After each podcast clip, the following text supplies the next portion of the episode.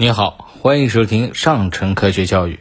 今天要和您分享的是，楼层总数为什么经常是六层、十八层、二十六层、三十三层呢？住宅设计规范中有规定，七层及七层以上住宅或住户入口层面的面积室外设计地面的高度超过十六米的时候，必须设置电梯。现在的住宅层高一般都是三米，开发商出于考虑土地使用率和减少项目施工时电梯配备使用的资金，通常呢会将层数卡在六层。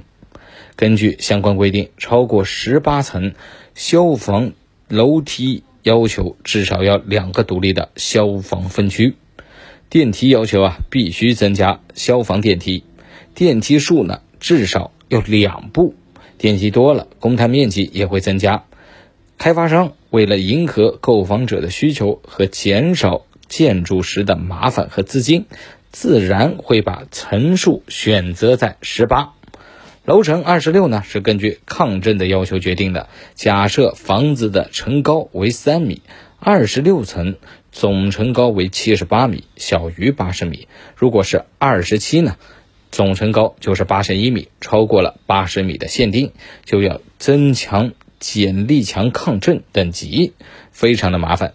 三十三层的形成是因为我国民用建筑设计通则的规定。建筑高度超过一百米的时候，不论住宅及公共建筑，均为超高层建筑。